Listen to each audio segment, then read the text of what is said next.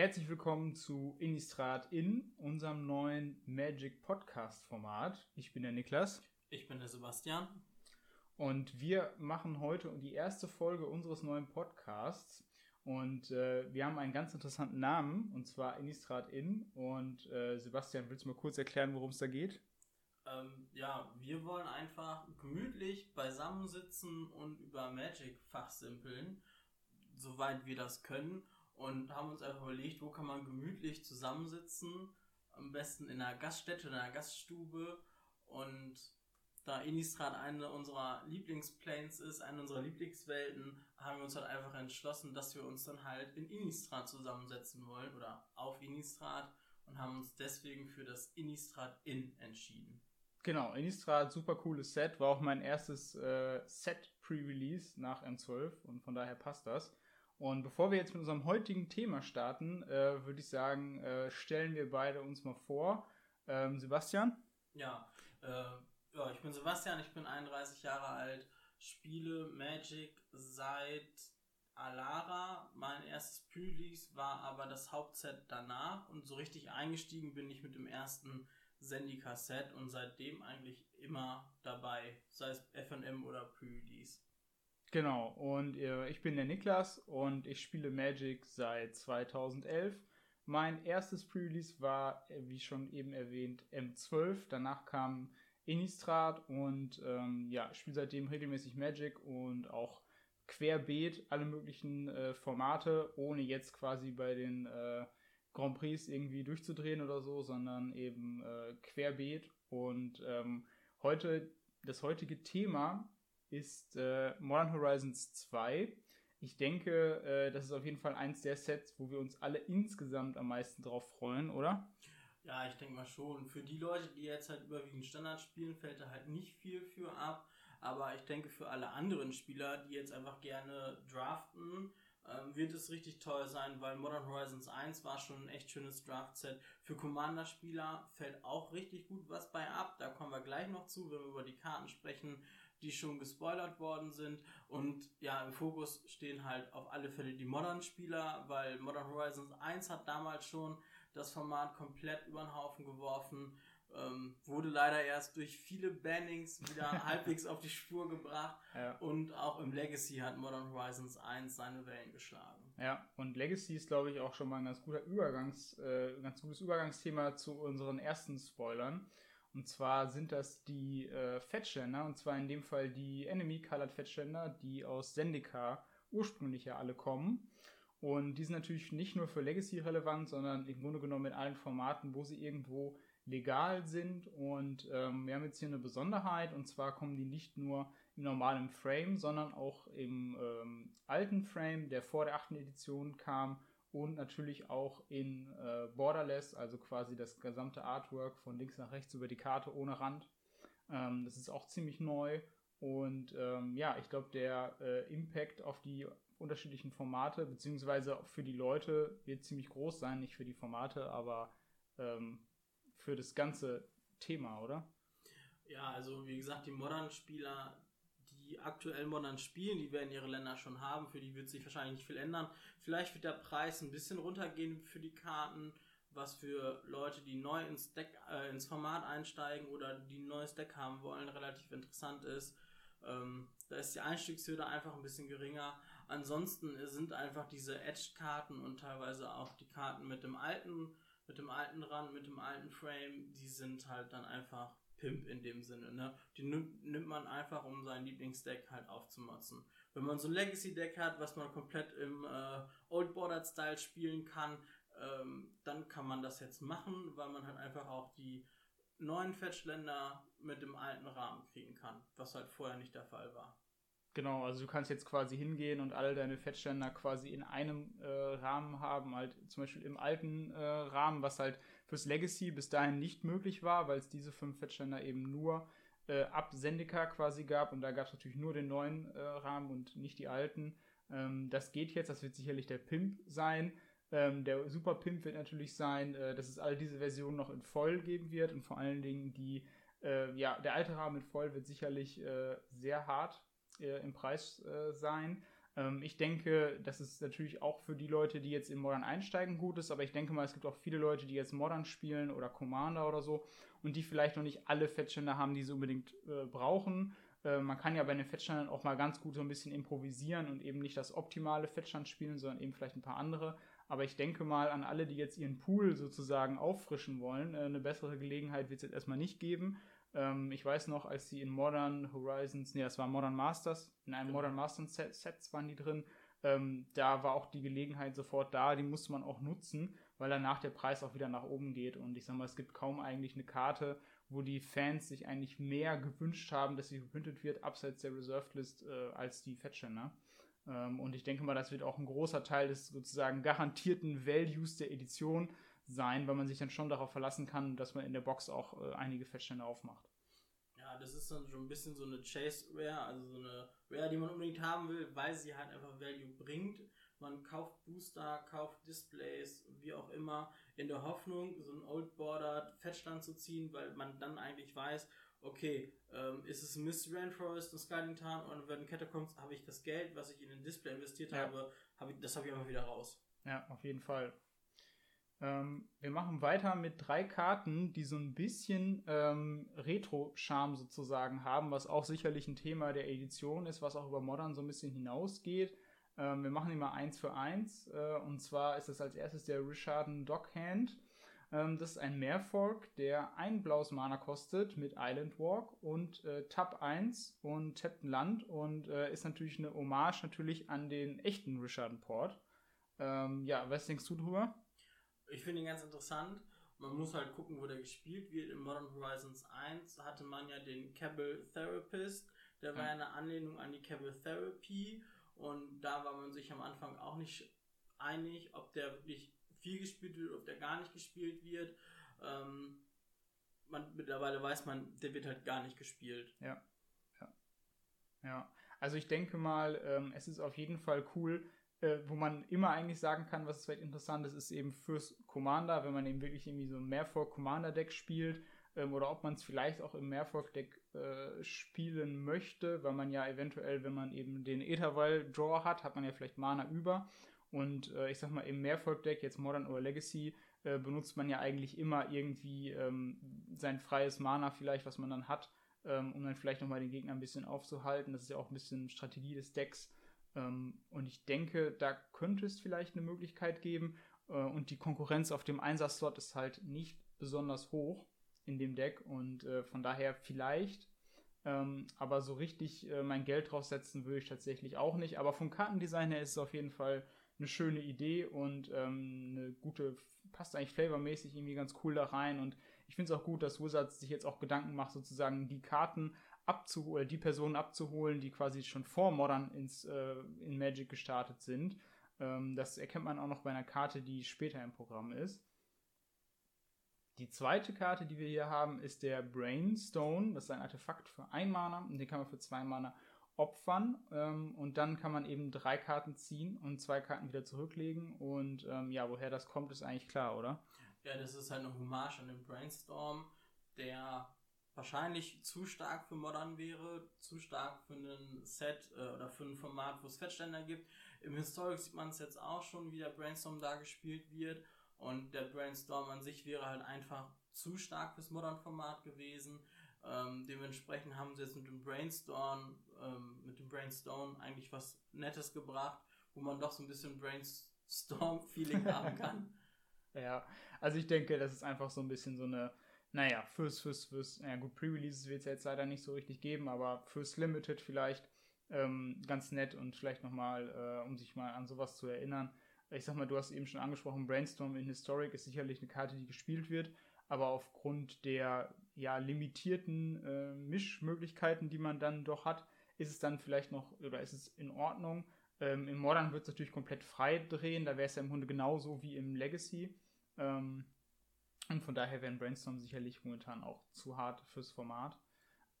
Als nächste Karte haben wir hier den Diamond Lion. Das ist eine Artefaktkreatur für zwei Mana, eine Katze. 2-2 äh, und hat den Effekt Tappen. Opfere deine Hand, opfere den Diamond Lion und du bekommst äh, drei Mana einer Farbe deiner Wahl und aktiviere nur als Spontanzauber. Ja, äh, Sebastian, das ist auch eine ganz offensichtliche Hommage an eine ganz bekannte Karte, oder? Genau, das ist eine Anlehnung an den ähm, Lions Eye Diamond aus den, äh, ja, der halt im Legacy gespielt wird. Das ist halt ein Artefakt für Null Mana. Ähm, du kannst das Ding opfern, deine Hand abschmeißen und kriegst dann drei Mana einer beliebigen Farbe in den Mana Pool. Und das wird einfach genutzt für irgendwelche Combo-Decks, die halt schnell an vier Mana rankommen müssen.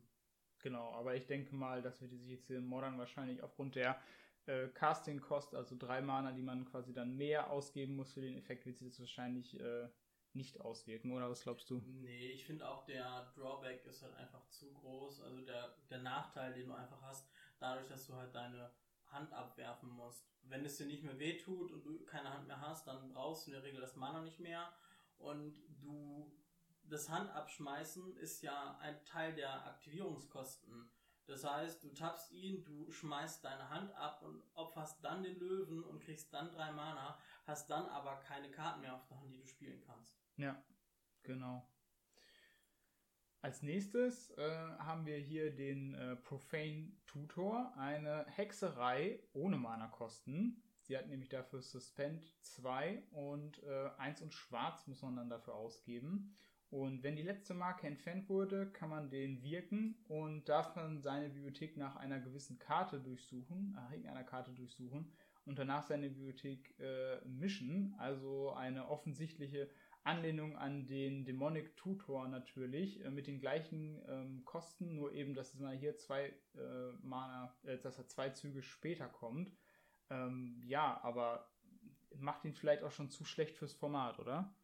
Ja, er ist halt einfach zu spät. Also der generell die Tutoren suchen dir ja in dem Moment das, was du brauchst. Und es ist einfach schwer zu sehen, was brauche ich in ähm, zwei Zügen.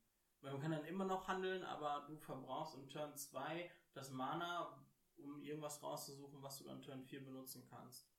Was aber auch interessant ist, ist, dass ähm, wird ein Cycle geben, dass jede Farbe einen Tutor bekommen wird.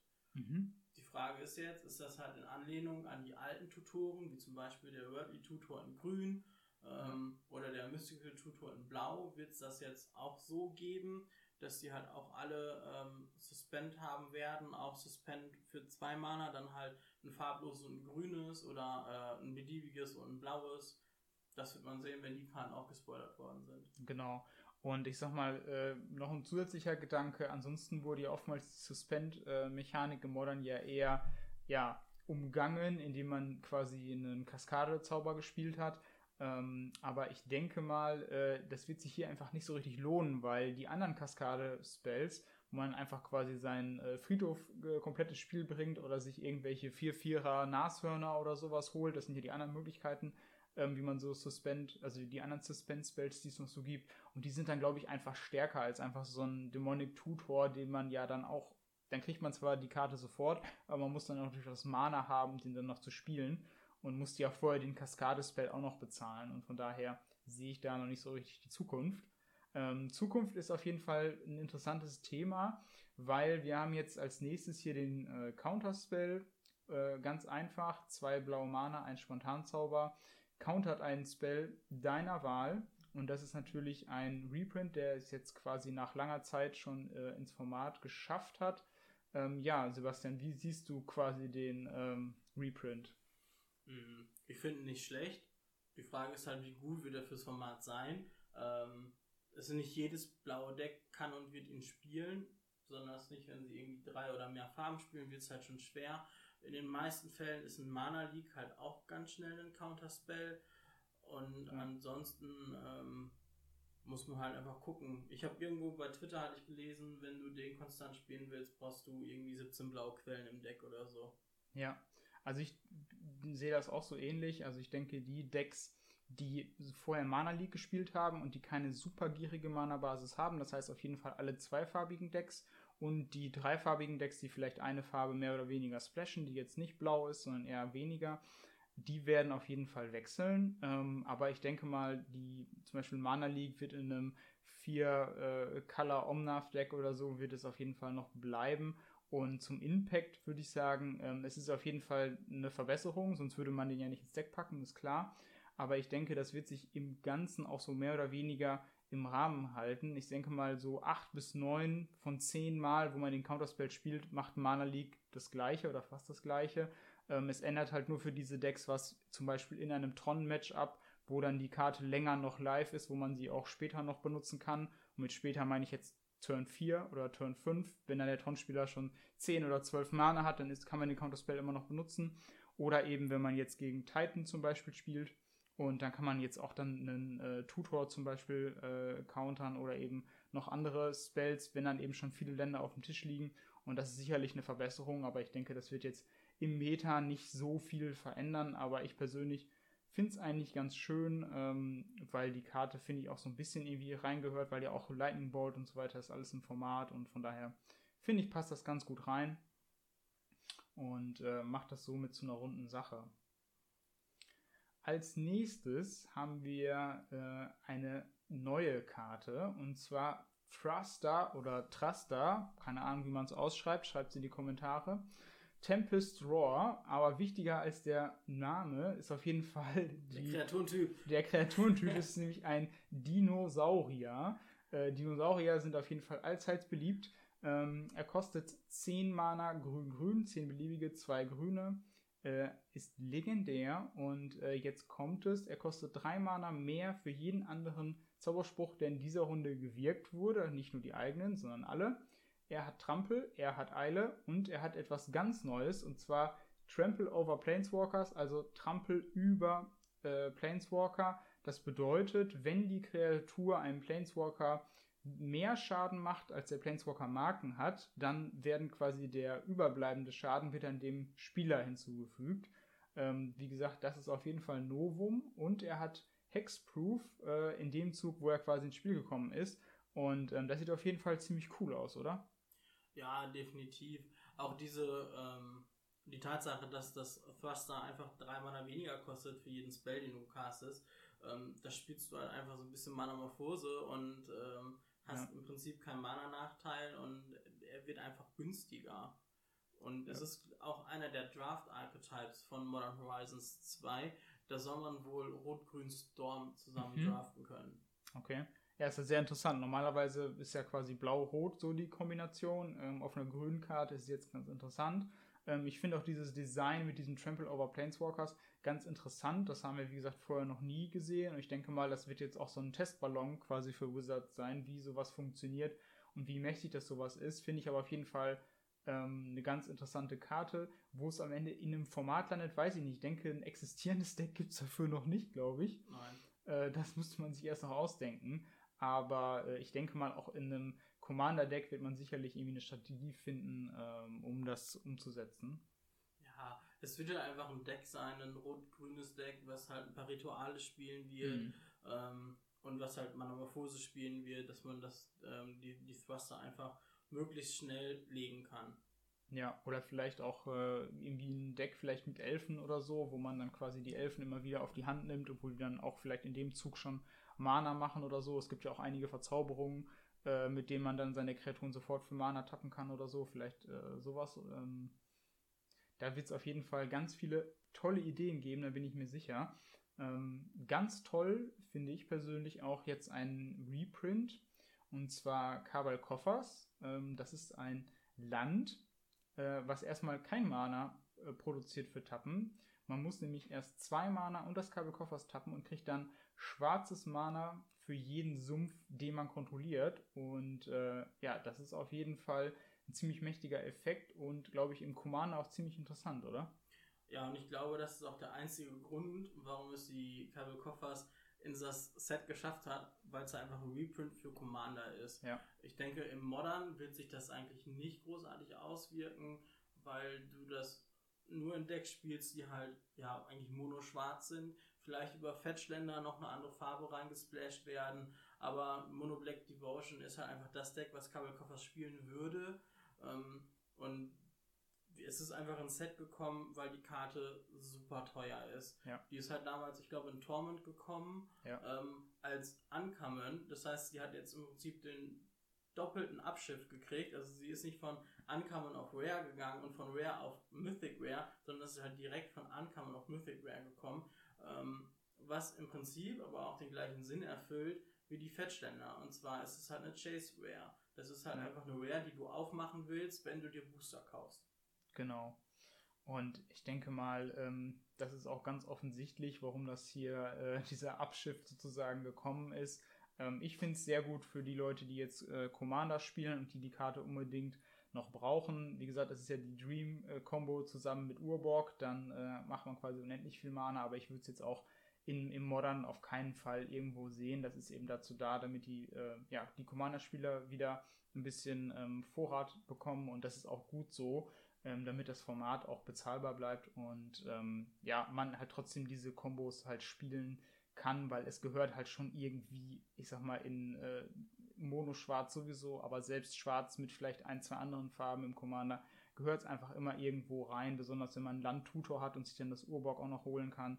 Ähm, da ist die Karte halt schon sehr, sehr mächtig und sorgt halt für sehr explosive Züge und auch mit Züge, wo man plötzlich sehr viel Mana zur Verfügung hat, was ja Schwarz normalerweise äh, nicht so häufig hat. Aber wir kommen jetzt zu den letzten beiden Karten, über die wir heute mit euch sprechen wollen. Und zwar haben wir einmal einen Planeswalker, den wir auch schon kannten. Aber diesmal kommt er tatsächlich nicht als Kreatur, sondern eben als Planeswalker. Und zwar ist es Dakon, Daken, Dakon, wie auch immer. Äh, Schreibt es drunter, wie es ausgesprochen wird. Shadow Slayer. Und zwar kostet er Esper Mana. Ist ein legendärer Planeswalker und er kommt mit so viel Marken ins Spiel, wie wir Länder kontrollieren. Ähm, für plus 1 macht er Surveil 2. Für minus 3 exalte eine Kreatur und für minus 6 können wir ein Artefakt aus unserer Hand oder aus dem Friedhof aufs Spielfeld bringen. Und ähm, ja, das klingt auch erstmal alles ganz gut, oder? Ja, besonders das Surveil ist eigentlich ganz interessant. Also es macht ihn halt nicht zu stark, weil er halt ähm, keinen Kartenvorteil macht. Er macht halt Kartenqualität. Du guckst dir die beiden obersten Karten der Bibliothek an und dann suchst du dir halt einfach ähm, eine davon aus oder beide davon aus und kannst dir aussuchen, wo sie hinkommen. Entweder legst du halt beide oben drauf äh, in einer beliebigen Reihenfolge oder du packst beide in den Friedhof oder du behältst nur eine oben, behältst nur eine unten, äh, tust eine in den Friedhof. Ähm, so kannst du halt einfach so ein bisschen deine, deine, ja, deine Draws noch ein bisschen besser machen, ohne dass er halt gleich zu stark wird, weil er halt nicht nachzieht. Also jetzt im Vergleich zu dem 3 Mana Teferi aus War of the Spark wird er halt ist das halt kein übertrieben starker 3-Mana-Planeswalker. Ja, du hast es angesprochen. Ähm, die Konkurrenz ist natürlich auf jeden Fall im 3-Mana-Slot da in dem Bereich. Also wenn man sich jetzt die Farben anguckt, wo er drin ist, in Esper, da gibt es natürlich die Narset, es gibt den Teferi, es gibt Liliana of the Veil, ähm, dann gibt es auch die äh, andere Liliana. Das sind alles sehr starke 3-Mana-Planeswalker. Und ähm, da liegt er, naja, ich würde sagen, das Problem ist, glaube ich, man will ihn Turn 3, glaube ich, erstmal noch gar nicht so richtig casten, weil man vielleicht die Minusfähigkeit äh, benutzen möchte, um dann sofort den ähm, Value zu generieren. Das kann man dann natürlich noch nicht. Ähm, es lohnt sich dann vielleicht eher in einem eher kontrolligeren Deck irgendwie ihn zu spielen, wo man dann vielleicht ihn Turn 4, 5, 6 äh, spielen kann. Und dann hat man eben auch den großen Vorteil, dass man eben mehr Marken auf ihn drauf bekommt. Ich finde übrigens, das ist halt auch wieder ein sehr interessantes neues äh, Design, die Planeswalker so aufzuziehen, dass sie eben damit skalieren, wie weit das Spiel sozusagen vorangeschritten ist ähm, da denke ich mal, dass das auch so ein Testballon sein wird für Wizards, äh, zu sagen, okay, wir machen jetzt quasi, wir führen das jetzt quasi ein und schauen mal, wie es dann nachher läuft. Also ist das zu mächtig oder nicht, weil ich finde, die Effekte, die auf ihm drauf sind, sind alle okay, aber davon haut mir jetzt erstmal nichts um. Und der hat natürlich auch kein echtes Ultimate. Also ich sag mal, dieses äh, eine Artefakt rausbringen, das wird sicherlich, äh, das ist sicherlich ein cooler Effekt, aber man hat natürlich absichtlich kein, du kriegst jetzt ein Emblem und du hast quasi gewonnen, weil sonst würdest du ja quasi, ich sag mal, Turn, ich sag mal 8, 9, 10 oder so, das ist jetzt auch für Modern vielleicht ein bisschen unrealistisch, aber man kann das schon schaffen. Und dann hat man einfach so einen I-Win-Button, also man legt ihn hin und dann hat man irgendwie einen super Ulti und das macht dann alle fertig. Ähm, das hat er jetzt hier nicht. Und er ist auch so gut designt, dass er quasi Turn 3, wenn er runterkommt, dann ähm, ja, nimmt er nur eine Kreatur weg, ist er quasi dann nur ein schlechtes, äh, schlechter Removal-Spell quasi ähm, das ist natürlich auch nicht so richtig so gedacht. Ähm, von daher wird es auf jeden Fall schwer haben gegen die anderen Planeswalker, oder? Ich denke schon. Ähm, vor allen Dingen, er hat halt umgewandelt Mana-Kosten von 3, beziehungsweise Mana-Value von 3. Ja. Ähm, Das heißt, er wird halt auch von einem Abrupt Decay zerstört. Ja. Und wie du schon sagtest, je später er ins Spiel kommt, desto mehr Marken kriegt er. Ähm, Finde ich, ist eine richtig tolle Idee. Gefällt mir sehr. Wenn man halt in Turn 6 das sechste Mana liegen hat und ihn dann ähm, spielt, dann kommt er halt auch mit äh, sechs Marken ins Spiel. Man kann halt direkt die Ulti benutzen. Ähm, ist halt die Frage, was kann da an gefährlichen Artefakten um die Ecke kommen. Halt eine Wumcall Engine zum Beispiel oder Ja. ähm, einen Blightsteel Koloss. Aber das sind auch alles Sachen, um die man drumherum spielen kann. Besonders, wenn das Artefakt aus dem Friedhof kommt. Da kann man auch Vorbereitungen treffen.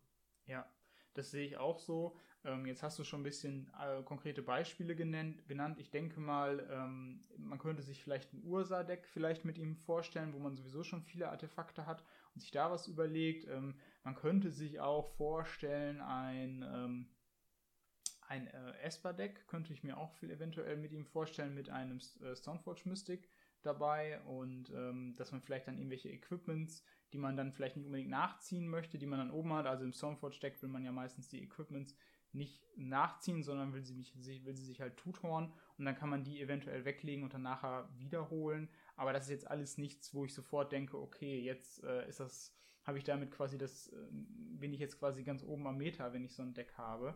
Aber könnte ich mir als interessanten Effekt durchaus vorstellen. Ähm, aber wie gesagt, auch diese minus 6 Fähigkeit ist ja jetzt nichts super einzigartiges. Solche Karten, die sowas machen, gibt es ja schon im Format. Und von daher denke ich mal nicht, dass da jetzt große Überraschungen äh, rauskommen werden. Aber dieses Design mit den äh, Loyalitätsmarken, das sollte man in Zukunft auf jeden Fall mal ja, auf dem Schirm haben und mal sehen, ob das vielleicht fortgesetzt wird oder eben nicht. Die letzte Karte, über die wir mit euch heute sprechen wollen, heißt Grief. Zwei beliebige, zwei schwarze Mana ein Elementar Inkarnation 3-2 mit Menace. Und jetzt kommt der interessante Teil. Wenn Grief das Spiel betritt, ähm, suchen wir uns, äh, zeigt der Gegner seine Hand vor und wir suchen uns eine Nicht-Landkarte aus und die muss er dann quasi abwerfen, also ein äh, Swordseize-Effekt. Und jetzt kommt das wirklich Interessante, wir können ihn evoken und dann eine schwarze Karte, also als Evoke-Kost müssen wir eine schwarze Karte von unserer Hand exilen. Und das ist natürlich interessant, oder? Ja, definitiv, weil man kann da dann halt auch so ein paar Spielereien mitmachen. Ähm, man kann halt wirklich Turn 1 mit einer Planes eröffnen, ähm, Evoke das Grief und mit dem Evoke-Trigger auf dem Stack kann man ein Ephemerate spielen, blinkt das Grief, das kommt dann End of Turn wieder, man hat denselben Effekt nochmal, das heißt, man lässt erstmal den Gegner Turn 1 beide äh, zwei Handkarten abschmeißen. Ähm, da das Grief aber nicht mehr evoked ist, bleibt es liegen. Der Gegner geht ganz normal in seinen Zug, macht Mhm. seinen Zug, dann gehen wir wieder in unseren Zug und ähm, das Ephemerate kommt wieder. Das hat ja ähm, diese Fähigkeit. Genau. Ja, also ich denke mal, was ich vielleicht noch eben kurz äh, vergessen habe, für diejenigen, die das vielleicht noch nicht aus der Vergangenheit kennen, Evoke ist natürlich eine Fähigkeit, die es schon mal gab. Und zwar ist es eine Fähigkeit, ähm, wenn man die Evoke-Kosten benutzt, nämlich in diesem Fall eine schwarze Karte aus der Hand zu exilen, dann muss man die Kreatur sozusagen sofort äh, opfern, wenn sie das Spiel betritt. Man kommt also um diese vier Mana, die man normalerweise bezahlen müsste, kommt man drum herum.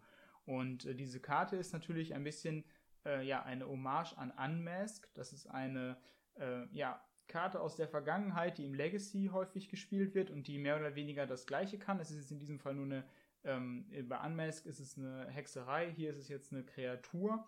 Und ähm, im Legacy wird die eben hauptsächlich in unfairen äh, Decks gespielt, die eben sehr schnell dem Gegner seine Handkarten loswerden wollen, um dann irgendeine Combo zu zünden. Meistens ist es eine Reanimator-Combo, die man dann hat.